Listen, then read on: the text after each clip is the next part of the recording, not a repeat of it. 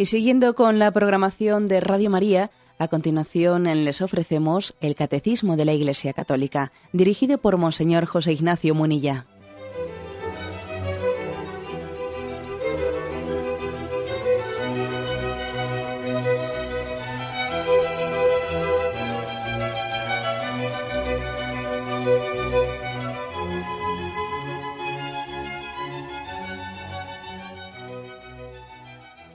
Cordial saludo a todos los oyentes de Radio María. Un día más, con la gracia del Señor, proseguimos el comentario del Catecismo de nuestra Madre la Iglesia. Eh, estamos en el punto 2619. Es el último punto del apartado que tiene como título La oración de la Virgen María. Hemos dedicado ya unos programas a ver cómo es esa oración de María, en la que tenemos una auténtica escuela de oración y vamos a ver si concluimos el apartado. Leo primeramente este punto 2619. Dice, por eso, el cántico de María, Lucas 1, 46, 55, el Magnificat latino, que se llama el, Megalinei bizantino, eh, se llama Magnificat, lo llamamos entre nosotros, Megalinei en la tradición oriental bizantina, es a la vez el cántico de la Madre de Dios y el de la Iglesia Cántico de la hija de Sión y del nuevo pueblo de Dios. Cántico de acción de gracias por la plenitud de gracias derramadas en la economía de la salvación, cántico de los pobres, cuya esperanza ha sido colmada en el cumplimiento de las promesas hechas a nuestros padres en favor de Abraham y su descendencia por siempre. Por lo tanto, mm, el catecismo nos, nos invita a que nos centremos hoy en este canto del Magnificat. Es curioso, ¿eh? yo me veis que os estoy diciendo mucho, muchas veces eh, la sensibilidad ecuménica tan grande eh, que ha tenido este, este catecismo, para estar siempre atento también a cuál es la fe de nuestros hermanos ortodoxos, y no solo de los hermanos ortodoxos, sino entender que este es un catecismo no solo de la Iglesia Católica Latina, sino también de la Iglesia Católica de los ritos orientales. ¿eh? Entonces hay una gran sensibilidad, no solo ecuménica, sino también una gran sensibilidad de, cultivar todos los ritos de la Iglesia Católica. Eh, entonces por eso aquí se habla del Magnificat y también le llaman el Megalinei con el nombre bizantino. Bueno, aquí nos estamos enriqueciendo mucho ¿eh? al asomarnos a toda la riqueza de la Iglesia y sus tradiciones. Lucas 1, ¿eh? Lucas 1 a partir del versículo 46. Pero quizás para entenderlo, para entenderlo, hay que recordar que este canto del Magnificat, en los versículos anteriores, se nos se encuadra, ¿no? Eh, se encuadra en la visita de María a, Isabel. Después de haber eh, recibido el anuncio del ángel, después de que se hubiese encarnado en su seno el verbo de Dios, María, lejos de quedarse esperando, esperando en Nazaret, se pone en camino. Es toda una lección. Eh, parecería que ya tenía ya bastante, ya tenía bastante con la visita que había recibido y con lo que le había sido anunciado, ya tenía bastante con ello, ¿no? Bueno, pues no. Curiosamente el Señor le pone en el camino, le hace olvidarse de sí misma y le dice, vete a visitar a su prima Isabel, que a pesar de su vejez está encinta porque para Dios nada es imposible. Para Dios, he aquí un lema, ¿no? Un lema de todos los cristianos, no hay nada imposible para Dios. Por aquellos mismos días, María se puso en camino y a toda prisa se dirigió a un pueblo de la región montañosa de Judá. Entró en casa de Zacarías y saludó a Isabel.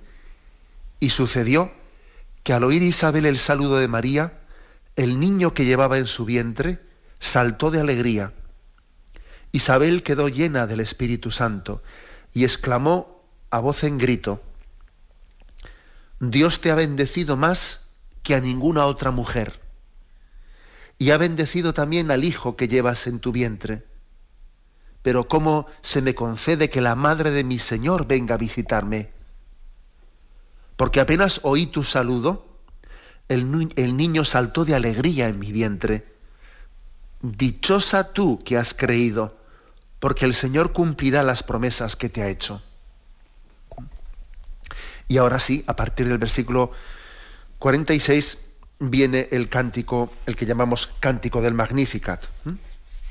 Cántico del Magnificat, bueno, que puede tener distintas versiones, yo lo voy a leer en la versión litúrgica, ¿eh? porque parece que si estamos acostumbrados a la versión litúrgica y nos cambian un poco en algunas traducciones bíblicas y nos, sentimos insatisfechos. Entonces dijo María, proclama mi alma la grandeza del Señor. Se alegra mi espíritu en Dios mi Salvador, porque ha mirado la humillación de su esclava. Desde ahora me felicitarán todas las generaciones, porque el poderoso ha hecho obras grandes por mí. Su nombre es santo, y su misericordia llega a sus fieles de generación en generación. Él hace proezas con su brazo, dispersa a los soberbios de corazón, derriba del trono a los poderosos y enaltece a los humildes. A los hambrientos los colma de bienes y a los ricos los despide vacíos auxilia a Israel su siervo, acordándose de la misericordia, como lo había prometido a nuestros padres en favor de Abraham y su descendencia por siempre. Bueno, pues eh, decir en primer lugar que después de esos días, eh, de esos días de peregrinación desde Nazaret hasta Incarén, algunos dicen que pudieron ser cinco días de viaje, dice que María iba deprisa, era joven, es verdad que estaba embarazada, pero pero sin embargo estaba llamada por Dios y, no se andaba eh, no se andaba en contemplaciones consigo misma. Era generosa caminando. Pudieron ser cinco días de camino por lo menos ¿eh? desde Nazaret hasta Incarén. Después de esos cinco días de camino María estalla estalla en un canto es frecuente ¿eh? que en la tradición oriental no olvidemos que María pues es una mujer de la tradición oriental la alegría conduce finalmente al canto, a la improvisación poética. Lo vemos en muchos lugares, por ejemplo con la hermana, la hermana de Moisés, también se llama María, Débora, la profetisa, Ana, la madre de Samuel. Es frecuente que, que en la Sagrada Escritura, en esa tradición oriental semítica, la alegría conduzca al canto, a, una especie de versificación. ¿eh? como para dejar eh, escrita para siempre el, momento de gozo que se ha vivido.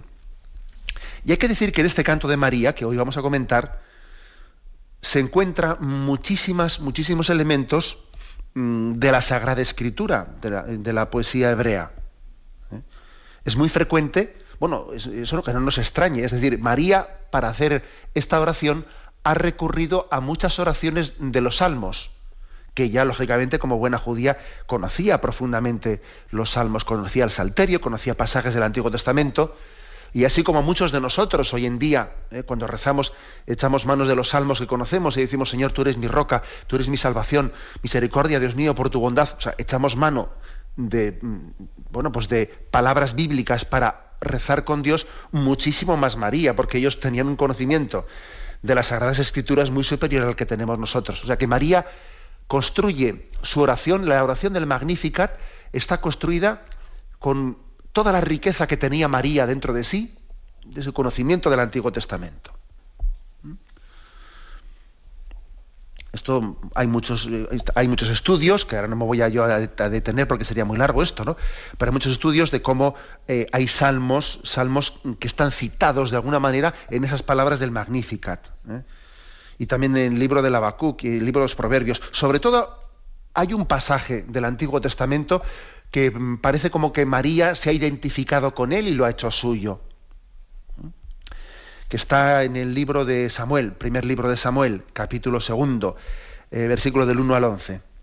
Es el cántico de Ana, la madre de Samuel. Lo vamos a leer, eh, para que os deis cuenta cómo María también rezó el Magnificat haciendo suya la historia del Antiguo Testamento y sintiendo que ella la estaba. ¿eh? Dios había querido que la llevase a su cumplimiento. Bueno, em, pongo un poco el contexto. Vamos a ver el contexto, em, la historia de Samuel, el primer libro de Samuel. El que tenga tiempo pues puede, puede leer los dos primeros capítulos ¿eh? del libro de Samuel. Allí se nos dice cómo vivía en Ramá un sufita mm, de la montaña de Efraín llamado el Caná que tenía dos mujeres. Una se llamaba Ana y la otra Peniná. Peniná tenía hijos, pero Ana no los tenía. Bueno, ¿y entonces qué ocurre? Pues que tener dos mujeres, ¿no? Era un momento en el que existía la poligamia Y Ana era, fíjate, en aquel contexto, ¿no? En aquel contexto eh, histórico en el que mm, la mujer que no tenía hijos era considerada como una especie de, mm, despreciada, ¿eh? estigmatizada, como maldecida de Dios. ¿eh? Claro, pues era, ella se veía como mm, totalmente relegada, despreciada, humillada por su contrincante, por su, por su, por, esta otra mujer que, que era la favorita de su, marido, o podía parecer que era la favorita porque le había dado hijos y ella no le había dado hijos. ¿no? Dice que le ponían la doble ración, doble ración a, la otra mujer que, era fértil y a ella le ponían eh, a su rival, ¿no? Y ella le ponían mitad de ración, pues porque ella no, no, no, era, no era fértil.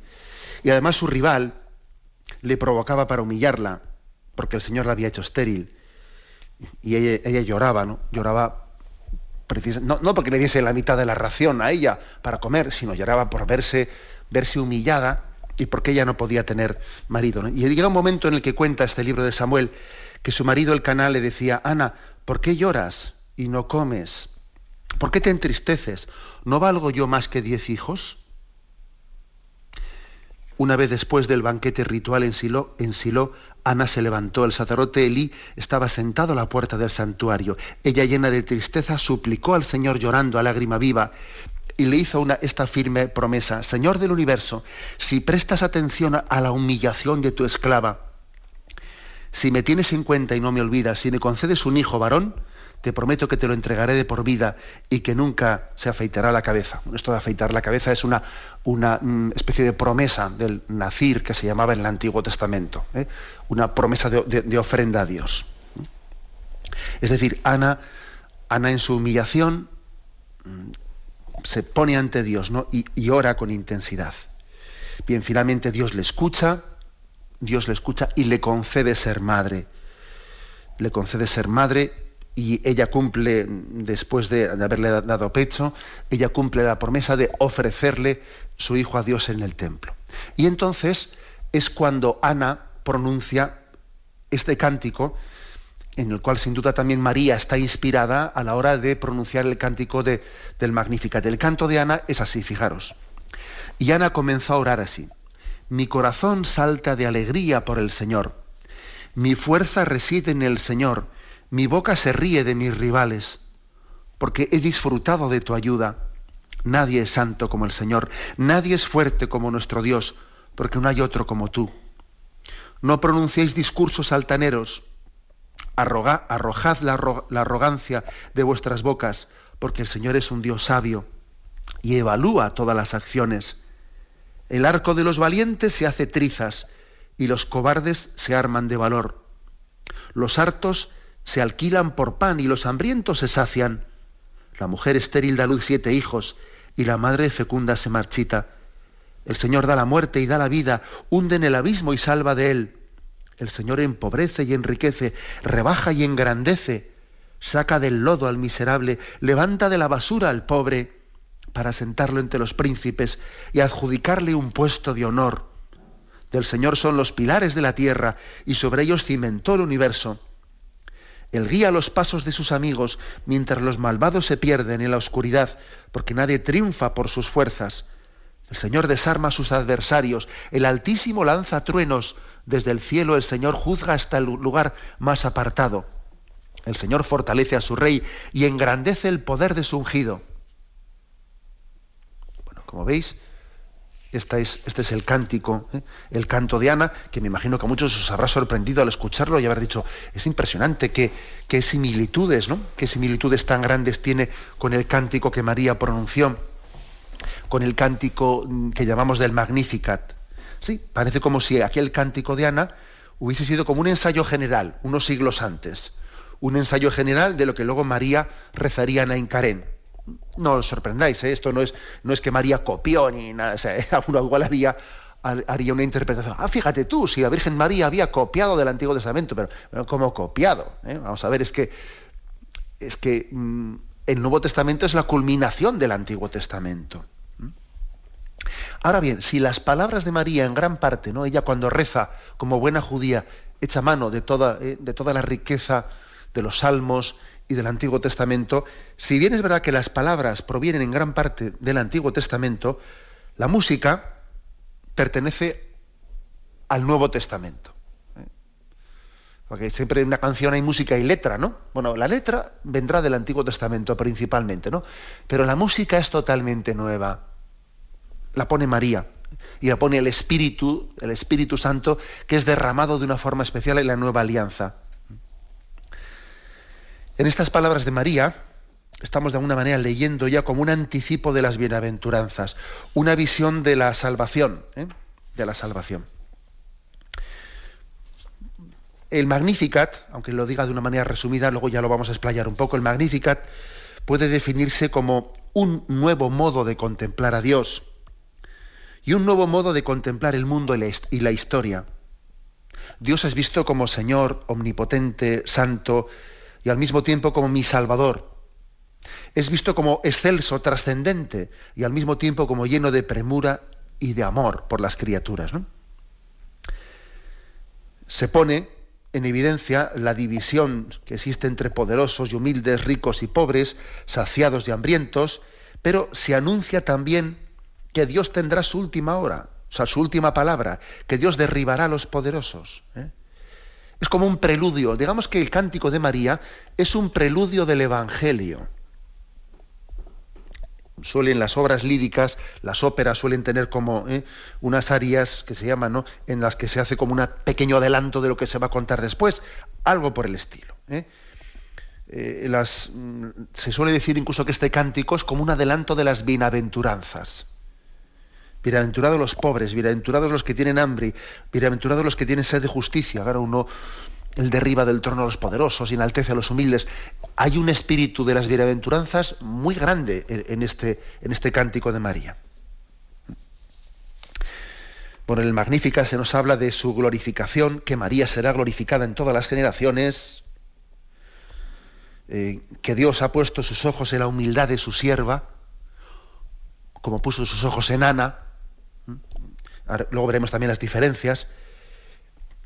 Y además, nosotros somos testigos de ello, de que se ha cumplido ¿eh? esa profecía de que me, llamarán bienaventurada todas las generaciones. Estamos en Radio María, estamos llamándola bienaventurada. O sea, fijaros si se ha cumplido esa, profecía. Estamos en Radio María. ¿Qué criatura humana ha sido más amada, más invocada en la alegría, en el dolor y en el llanto? ¿Eh? ¿Qué nombre ha aflorado con más frecuencia en nuestros labios. ¿Cuántas veces hemos dicho Dios te salve María? Llena eres de gracia. Se ha cumplido esa profecía. ¿eh? ¿Qué rostro ha sido más reproducido por el arte? Bueno, eh, en resumen, ¿no? En resumen, que vamos a intentar eh, adentrarnos de mano de, María a través de, este, de, este, de esta oración suya del cántico del Magnificat en su oración, que ella nos enseña a hacer oración. Tenemos un momento de reflexión primero.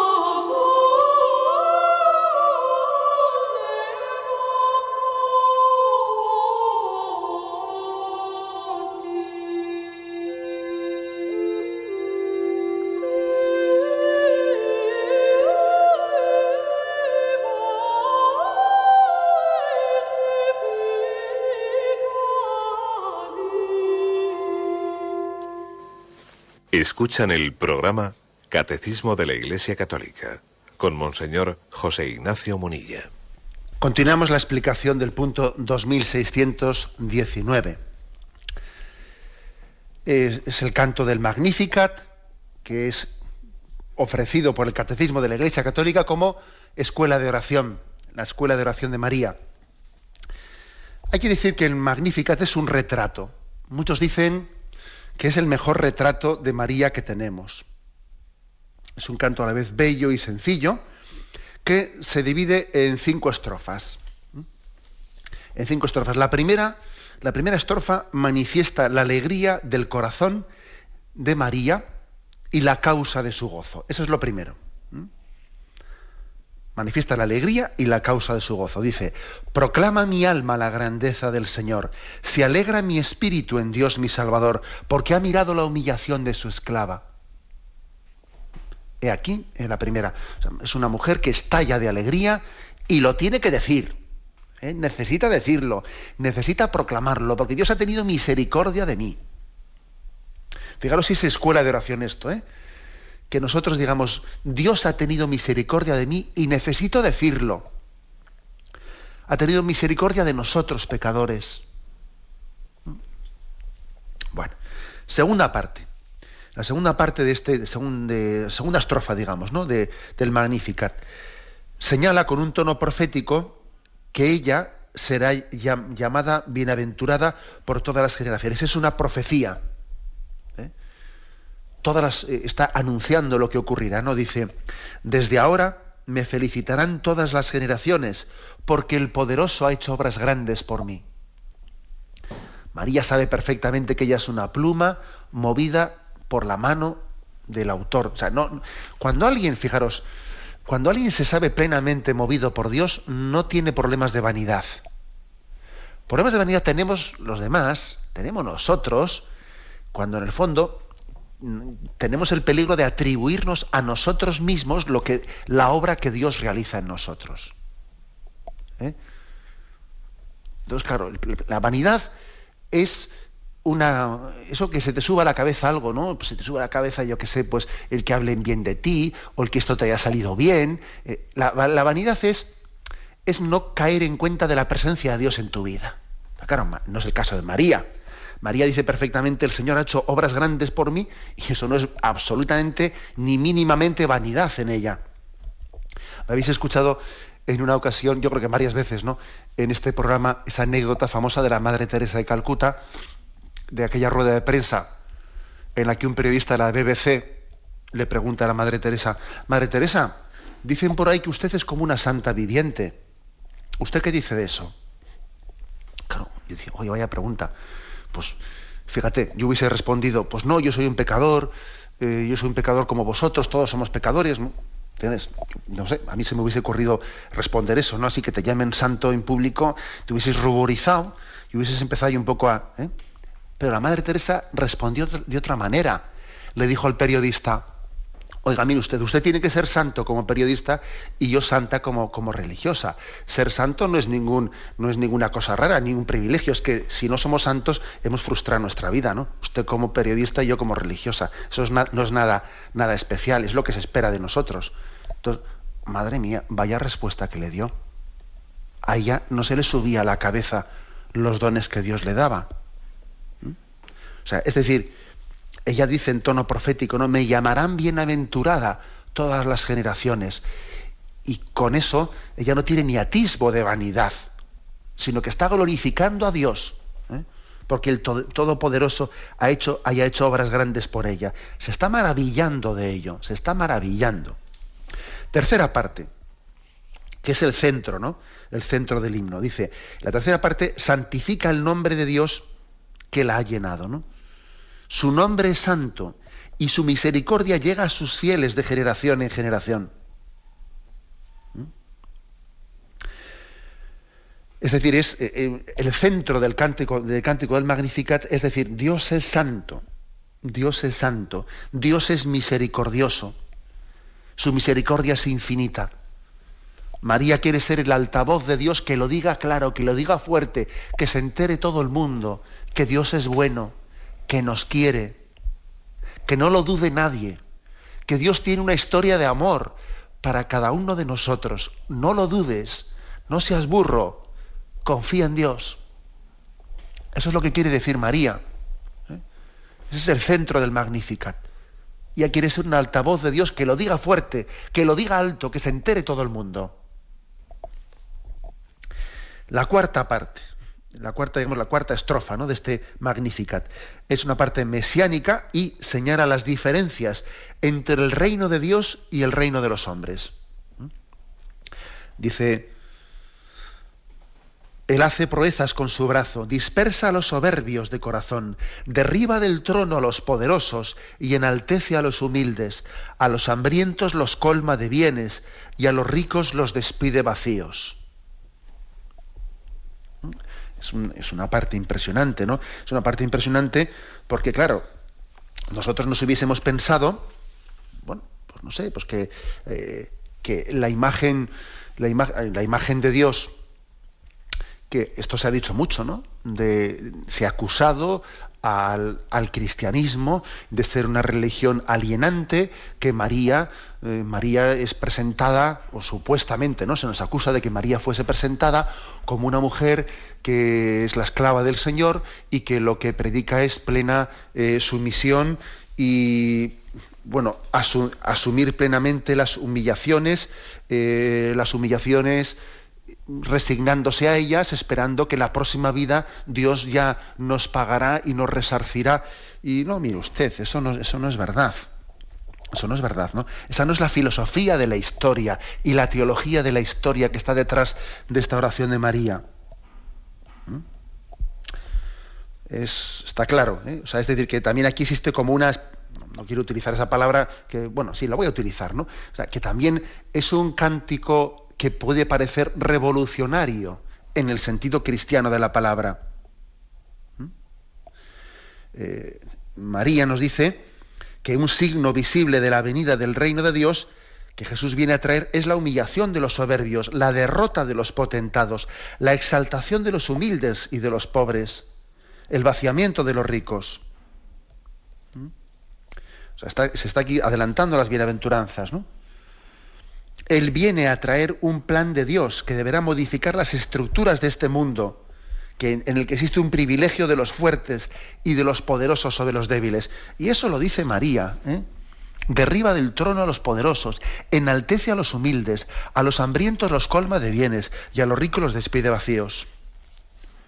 Y esto no solo ¿eh? se refiere al, reino glorioso de la Jerusalén celestial, sino que comienza a acontecer aquí. Y María no, y María da testimonio de que ha comenzado con ella. ¿Está, ¿Está, hablando María de la lucha de clases? No, no está hablando de la lucha de clases. ¿eh? Porque de hecho los pobres y los humildes de los que habla María son los que solo cuentan con Dios en su corazón. Y también puede haber personas, digamos, pobres que en el fondo tengan corazón soberbio y puede haber personas ricas que tengan corazón humilde. Más que de lucha de clases, habla de clases de almas hay clases de almas distintas, ¿no? Pero ojo, mm, frente a esa, ¿eh? a, esa acusación que se nos ha hecho de que la imagen de María ¿no? es eh, eh, contradictoria con la aspiración de nuestra cultura de tener una mujer valiente, firme, que, es, que tenga también una denuncia profética de las denuncias de este mundo, ¿no? Una mujer que, que luche por la libertad del mundo es totalmente falso. Yo quise decir el otro día en este programa que decir que María es la esclava del Señor y es la mujer más libre del mundo, eh, no es ninguna contradicción.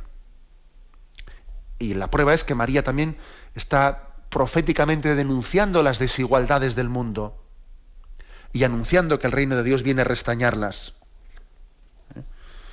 Luego, lejos de ser una mujer pasivamente sumisa en una religiosidad alienante y cosas por el estilo, todo lo contrario, ¿no?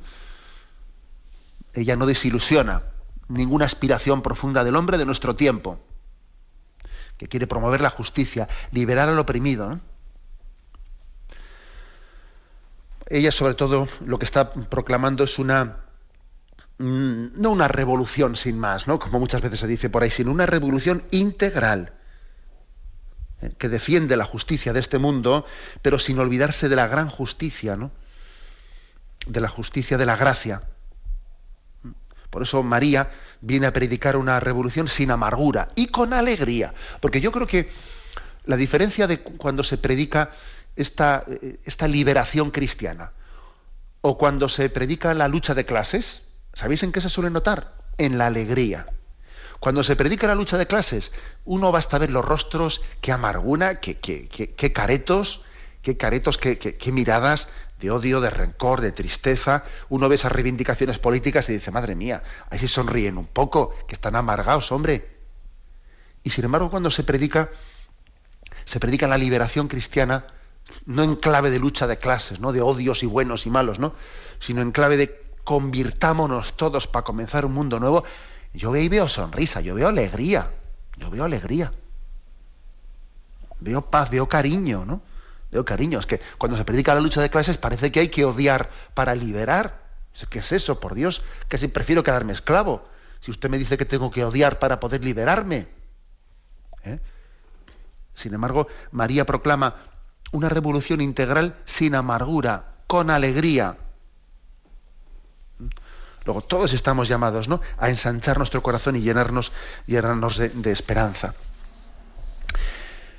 Y por último, la quinta parte, ¿no? En la quinta parte se presenta María como la hija de Sión, como la representante de todo su pueblo, pues en ella se ha cumplido las promesas que Dios hiciera a Abraham. ¿eh? La hija de Sión, la representante de su pueblo, ¿no? Dice el quinto, auxilia a Israel su siervo, acordándose de la misericordia, como la había prometido a nuestros padres en favor de Abraham y su descendencia por siempre. Por eso el catecismo el catecismo ha dicho, ha insistido, dice que este cántico es, el de la hija de Sión y el del nuevo pueblo de Dios.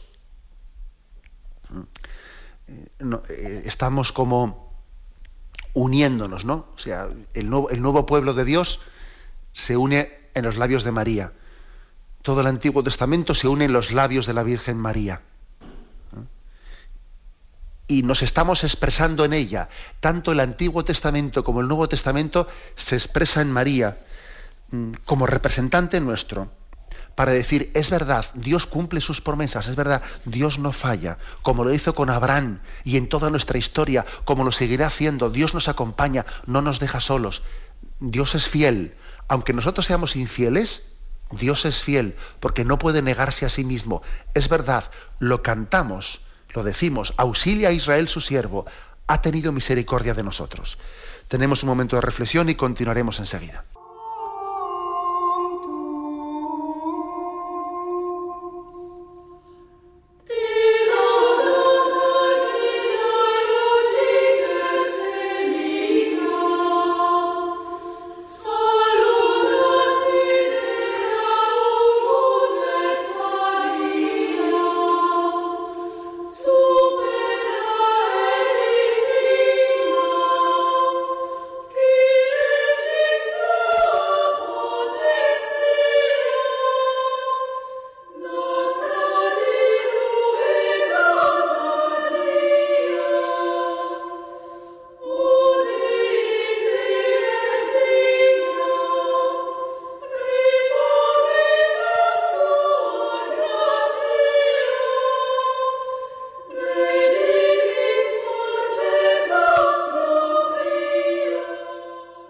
Continuamos rezando con María, aprendiendo de ella cómo orar.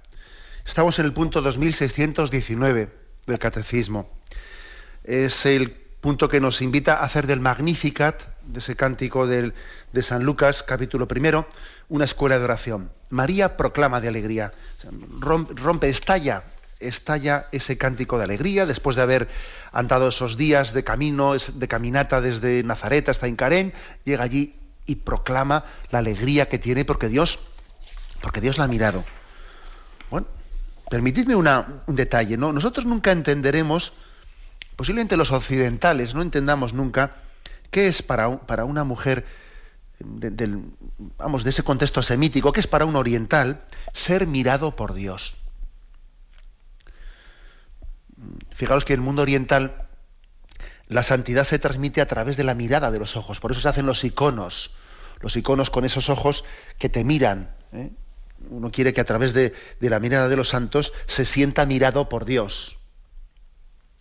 La mirada de un hombre de Dios es una bendición para un oriental, ¿no? Me ha mirado, el hombre de Dios me miró. Y a través de su mirada recibí la, bendición de Dios. Cuánto más si el que te mira no es un santo, sino que es el santo de los santos, es Dios, ¿no? Ser mirado por Dios. ¿eh? Todas las generaciones me llamarán bienaventurada, porque Dios me ha mirado, se ha fijado la humillación de su sierva. Todos los ángeles de Dios tienen puestos en ese instante los ojos en María. Es la mujer mirada por Dios, ¿no? Lanzada, Dios la una, le ha lanzado, perdón, una, una mirada en su pequeñez. Y se ha llenado de, eternidad, es como un instante de eternidad, ¿no? Y María tiene necesidad de cantarlo, ¿eh? de cantarlo y hacerlo por todas las generaciones, por siempre lo, va a cantar. Aquí el catecismo nos remite a un punto anterior, el 724, 724, que dice, en María el Espíritu Santo manifiesta al Hijo del Padre, hecho Hijo de la Virgen María ella es la zarza ardiente de la teofanía definitiva, llena del Espíritu Santo, presenta al Verbo y la humildad de su carne, dándolo a conocer a los pobres y a las primicias de las naciones. La zarza ardiente. Hay un cántico que muy, muy bonito, que muchos conoceréis, que suelen cantar en las comunidades neocatecumenales, creo que no sé si estará compuesto por, por Kiko Argüello, que es el fundador de las comunidades neocatecumenales, un canto que se llama eh, Pequeña María, que es una preciosidad de canto. ¿eh? Quien no lo conozca en Google pues, eh, será muy fácil que lo busque en un buscador tecleando Pequeña María. Em, que tiene una riqueza bíblica muy grande, tiene, recoge todas las imágenes de la teología bíblica aplicadas a María, aplicadas a María. Lo voy a leer, que es una preciosidad, ¿no? Dice así, venga el Señor con nosotros si hemos hallado gracia a sus ojos.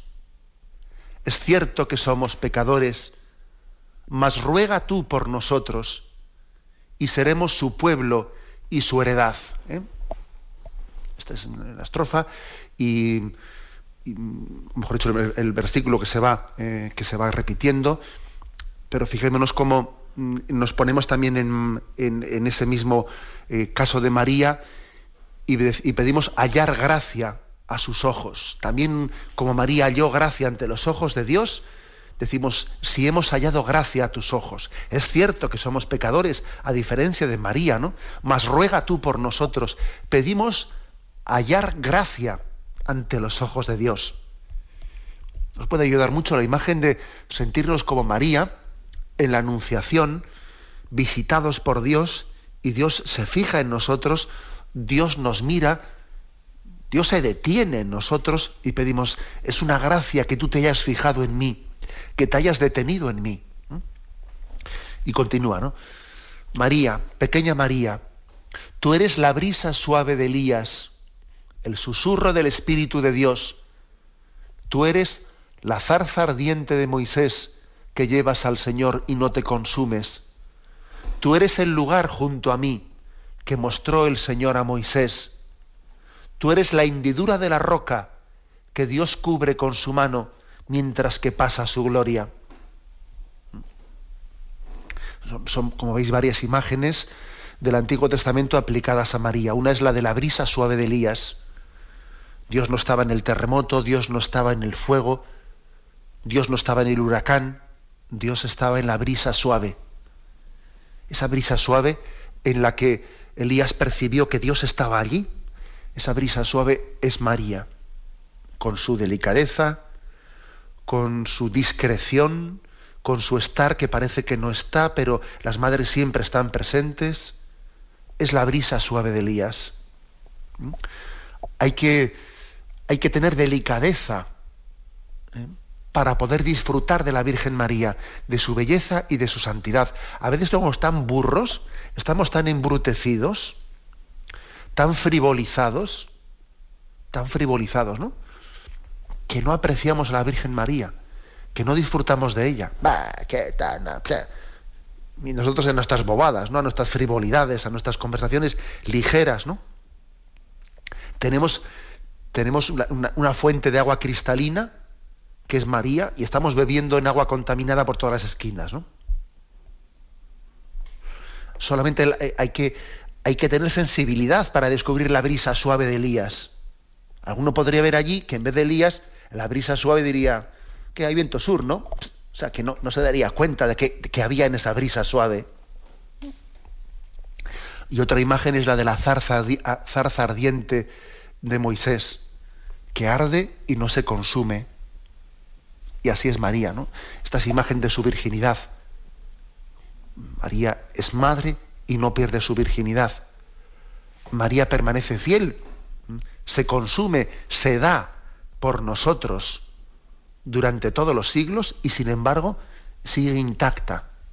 Se desgasta y según se, se entrega más por nosotros, todavía es madre más joven para cada uno de nosotros. ¿no? Su maternidad no se consume, no se agota, porque tiene su fuente en la paternidad de Dios. Por cierto, que esto a mí me recuerda, ¿no? Me recuerda ese pasaje de, Esther, lo recordáis, ¿no? Del Antiguo Testamento, cuando Esther es introducida en el palacio del rey ella, Esther, no se olvida de su pueblo amenazado, del pueblo judío que está a punto de ser exterminado ¿no?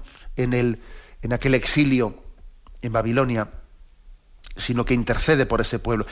Y esa es imagen de María, que está ahora en el cielo, ha entrado en el palacio del cielo, y ella no se olvida de los que dejó aquí, ¿no? sino que como Esther dice, ten misericordia de este pueblo, del que yo soy una hija más, soy hija de Sión. Esto me recuerda a esas palabras de Santa Teresita del Niño Jesús, que dijo ella, ¿no? Siento que cuando iba a morir, siento que mi misión está a punto de comenzar. Mi misión de hacer amar al Señor como yo le amo y dar a las almas mi caminito. Si Dios misericordioso escucha mis deseos, mi paraíso, mi cielo, transcurrirá en la tierra hasta el fin del mundo. Si quiero pasar mi cielo haciendo el bien en la tierra. Si esto lo dijo Santa Teresita de Lisieux, ¿qué no será la Virgen María? Quiero pasar mi cielo haciendo el bien en la tierra. Pues esto es lo que hace María, como Esther, como Esther que se presenta en el palacio del rey cuando su pueblo está a punto de ser exterminado y ruega por él y le dice, mira, me presento ante ti con, el corazón plenamente abierto, haciendo de intercesor, quiero ser intercesora ¿no? por, por este pueblo del que yo soy una hija más. Mm, es, preciosa pues también esa imagen ¿eh? de la zarza ardiente de María, María mm, em, desgastando su maternidad por nosotros, intercediendo por nosotros. Tú eres la hendidura de la roca que Dios cubre con su mano, mientras que pasa su gloria. Acordaros de esa roca en la que, en la que Moisés se introdujo y vio pasar la gloria de Dios, ¿no? Y era protegido, porque si no hubiese, si no se hubiese metido en esa hendidura de la roca, no hubiese podido aguantar, ¿no? La contemplación de esa gloria. Necesitaba ser protegido para, para que la gloria de Dios eh, pues, pues no, no, no, acabase con él, porque nadie podía ver a Dios y quedar vivo, ¿no? Dice el Antiguo Testamento. Era tal la gloria de Dios que el hombre tenía que, protegerse, ¿no? Como ponerse unas gafas, como cuando tú dices, es que es tan fuerte la luz que llega un momento que la luz es tan grande, tan grande que la luz me ciega, ¿no? Bueno, pues esa, eh, eh, ese filtro para que la luz de Dios sea siempre misericordia y no nos dañe es María. Es el filtro, ¿no? Es la roca que nos protege. Y continúa el canto María, pequeña María, hija de Jerusalén, madre de todos los pueblos, virgen de Nazaret, Tú eres la nube del desierto que protege la marcha de Israel. Tú eres la tienda de la reunión, el arca que lleva la alianza, el santuario de la gloria de Dios. Un cántico que nos ayuda mucho bueno, pues a, entender nuestra devoción a María encuadrada en toda la riqueza bíblica de la teología bíblica del Antiguo Testamento. Lo dejamos aquí y damos paso a la intervención de los oyentes. Podéis llamar para formular vuestras preguntas al teléfono 917-107-700. 917-107-700.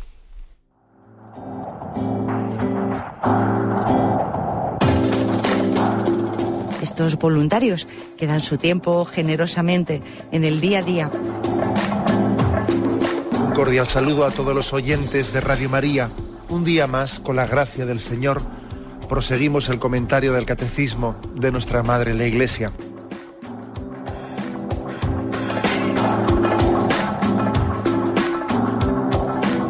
Porque le has quitado la única manera de protesta que tiene. O sea que cuando hay un dolor fuerte no hay que tomar analgésicos, hay que ir no, no, directamente hay que al tomar, médico. no, sí, hay que bien, Primero pero, pero no analgésicos fuertes para que se cometa el error de bloquear la defensa y no poder llegar al diagnóstico. Bien, bien. ¿Le gustaría tener sus programas favoritos de Radio María para escuchar en cualquier momento? Llame y pídanos el programa que más le interesa en cualquiera de sus emisiones. Recogeremos su petición y sus datos completos para hacer el envío. Solo necesita un lector de CD o DVD que admita el formato de compresión MP3. Llame al 917-107-700 y atenderemos su petición encantados. Tome nota. 917-107-700. Radio María, más cerca de usted.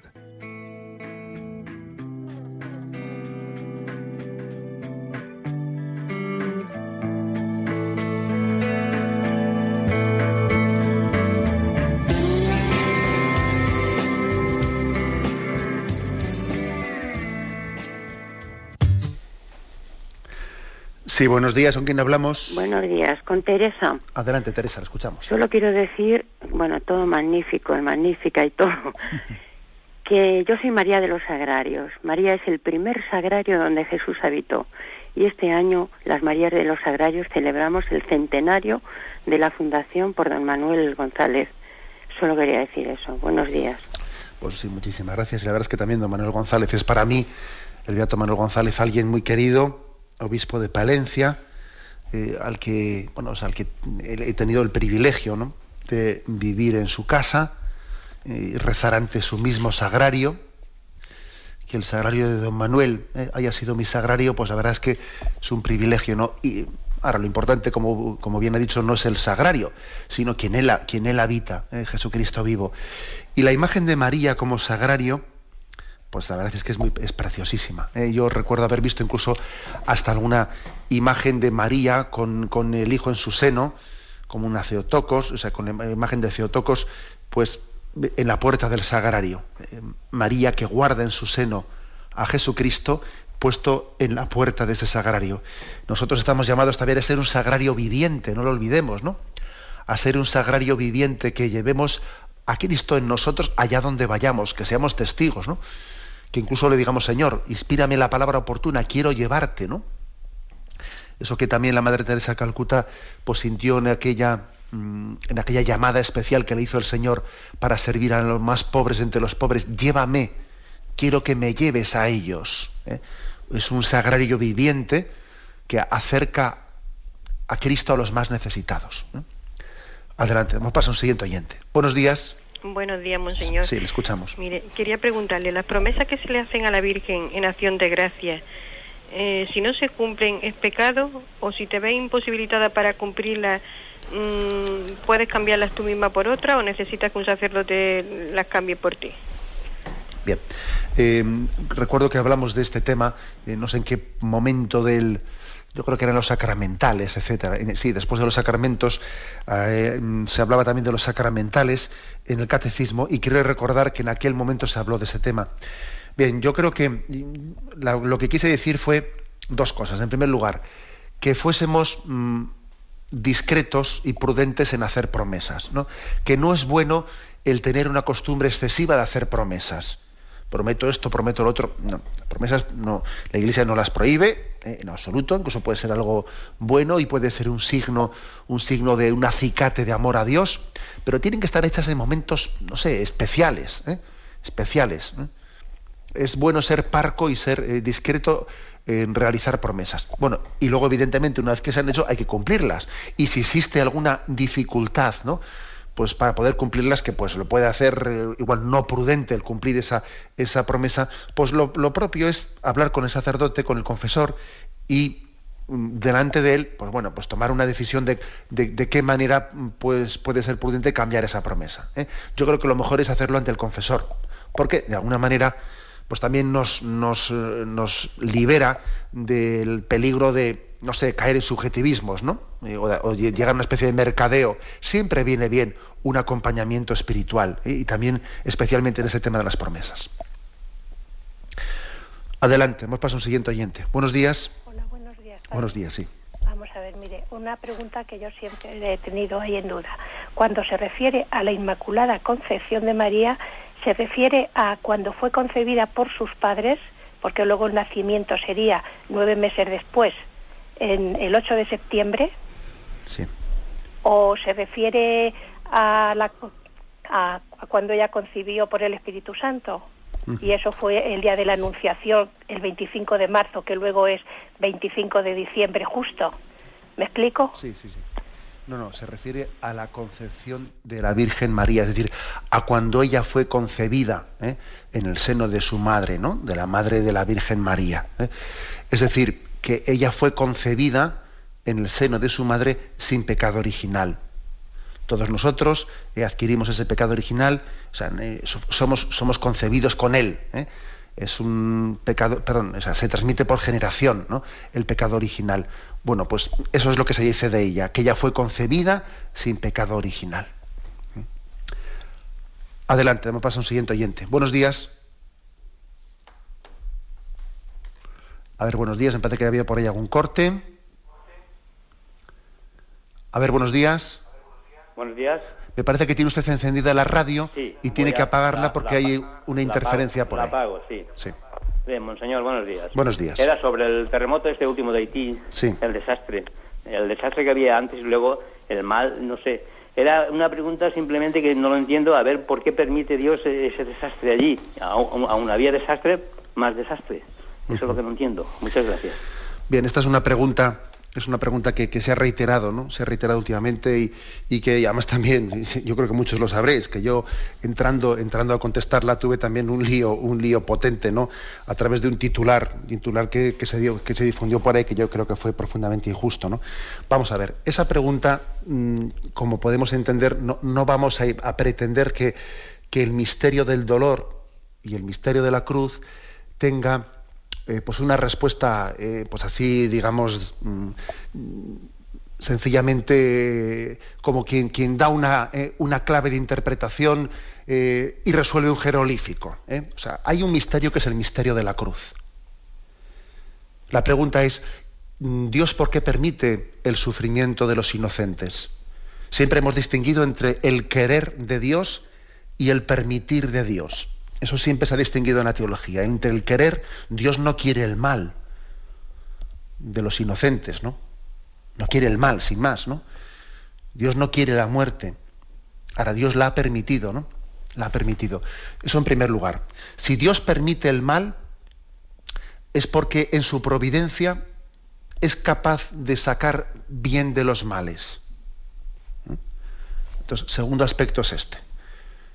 Dios no permitiría el mal eh, si, el, mejor caso es el de Jesucristo.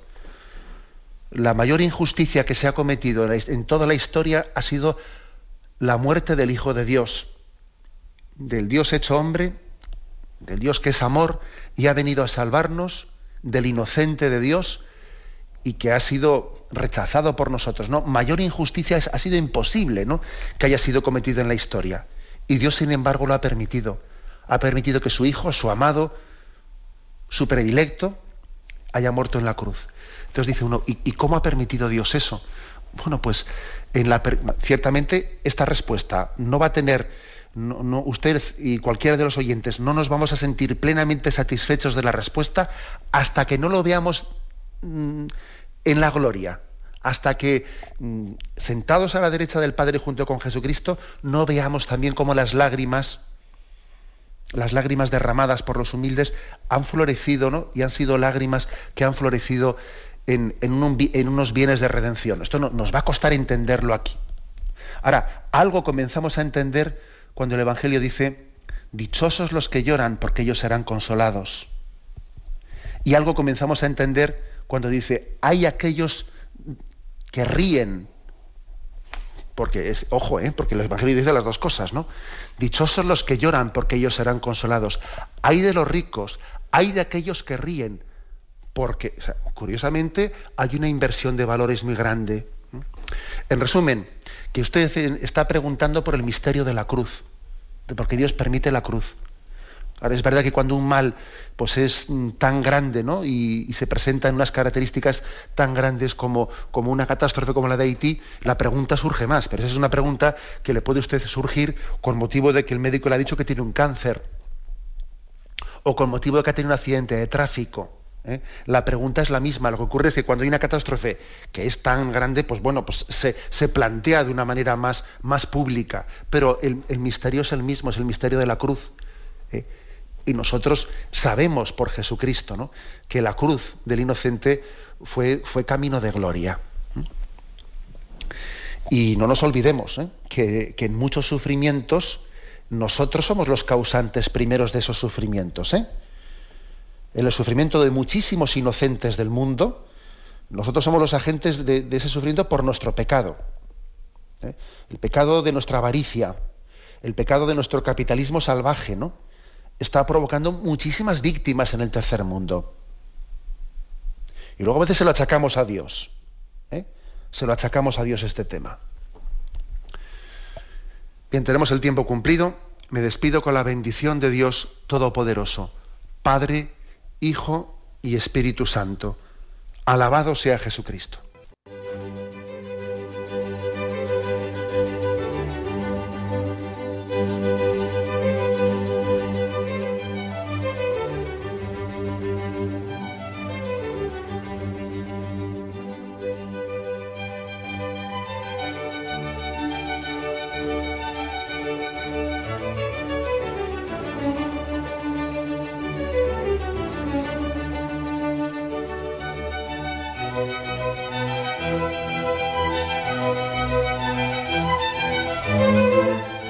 Han podido escuchar en Radio María el Catecismo de la Iglesia Católica, dirigido por Monseñor José Ignacio Munilla.